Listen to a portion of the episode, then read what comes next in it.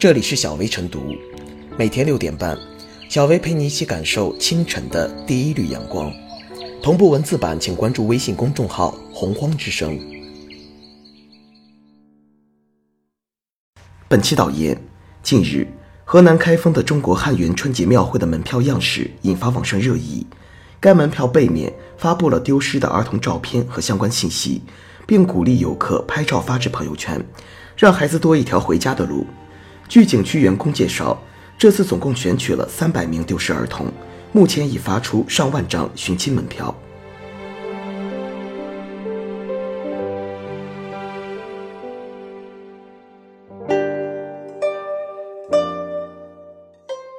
门票寻亲是积极的公益尝试。所谓门票寻亲，就是把一些丢失儿童的信息粘贴在门票上，鼓励游客把丢失儿童的相关信息发到朋友圈，利用春节游客集中、信息传播快等特点，帮助丢失儿童亲属寻找到丢失的孩子。消息一出，旋即引发网友的巨大关注。门票寻亲在获得不少肯定与赞誉的同时，也遭受到很多质疑。有人认为，这是一次成功的炒作和生意。是一次蹩脚和效果难彰的公益行动。近些年，像这样利用商业媒介或与商业媒介一起发布寻人信息的做法已不是第一次。比如，2016年11月，山东青岛一家矿泉水厂就与“宝贝回家”网站合作，把一款印有失踪儿童头像及基本信息的矿泉水投放市场，当时也受到不少质疑。其实，公众有质疑。是对门票寻亲、矿泉水寻亲等类似公益活动缺乏更深的了解和认识。不可否认，确如有人质疑的那样，一边寻孩子一边做生意，有公益和利益缠脚的嫌疑。但也要明白，公益和利益并非一定存在着矛盾。大多时候，公益也需要载体，一边做公益一边赚钱，未尝不是长久有效的途径。质疑门票寻亲存在这样那样的问题，其实。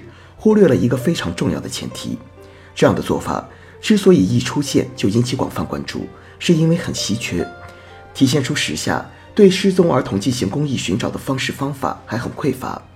事实也正是这样，目前我们对失踪儿童的关注和关爱之心并不少，但具体到帮助失踪儿童家庭有效寻找到孩子方面，却并没有太多有效的渠道和方法。因此，目前寻找失踪儿童的具体方式。往往有一种无奈和无力感。反过来再看，类似门票寻亲等做法，不但是一次寻找失踪儿童的积极实践和创新，而且还可能起到启发作用，激发出更多寻找方式。何况，当大部分人都在享受着春节假期的时候，他们却在为公益做努力。就凭这一点，我们也应该为他们点赞。诚然，门票寻亲或许确实还存在一些不足，效果也不一定立竿见影。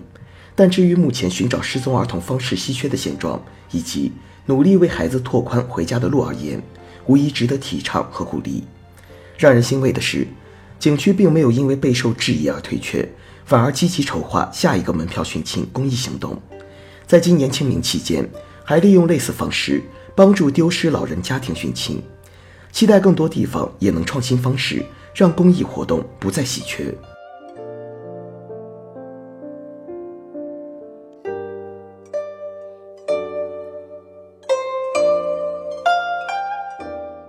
门票寻亲让人倍感温暖。春节是一个万家团圆的日子，在这个喜庆、欢乐、祥和的春节里，每逢佳节倍思亲，总是我们挥之不去的情节。虽说春节很多人都能如愿以偿与家人团聚，但也还有一些失踪儿童的家庭，他们仍处在失去亲人的痛苦中。据资料显示，我国每年约有二十多万儿童失踪。这些失踪儿童家庭，他们寻亲的心情都很迫切。寻亲的路径也极其复杂，他们一方面借助警方力量，另一方面只有依靠自身的能力。我们都知道，寻亲之路既艰辛又漫长，且是一个耗财费力的事情。有的家庭为了寻亲，长辈父母不但整天是以泪洗面，而且还倾其所有。尽管如此，可能还是无功而返。再说，每年有那么多失踪儿童，单靠警方力量，往往也是鞭长莫及。由此来说，景区门票寻亲实在让人倍感温暖。春节旅游景区既是人员相对集中的地方，又是社会人群流动大的集中地，既有本地游客，又有外地游客，甚至还包括海外游客。如果把门票背面贴着丢失儿童的照片和相关信息，就很容易引起游客注意。事实上，每一位来景区的游客，他们都是寻亲的重要力量。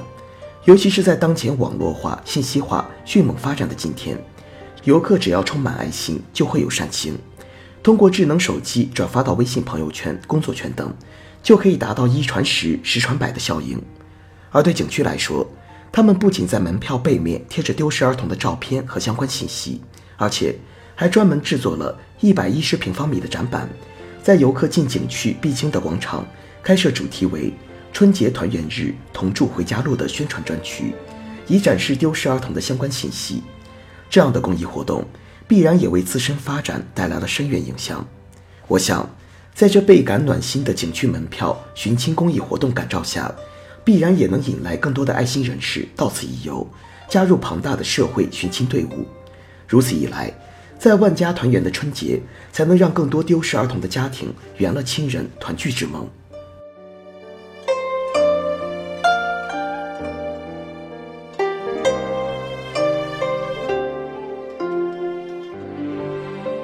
最后是小微副业。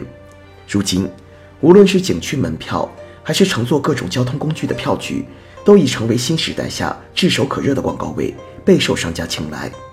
景区用公益慈善代替商业利润，让我们看到了不一样的人文关怀。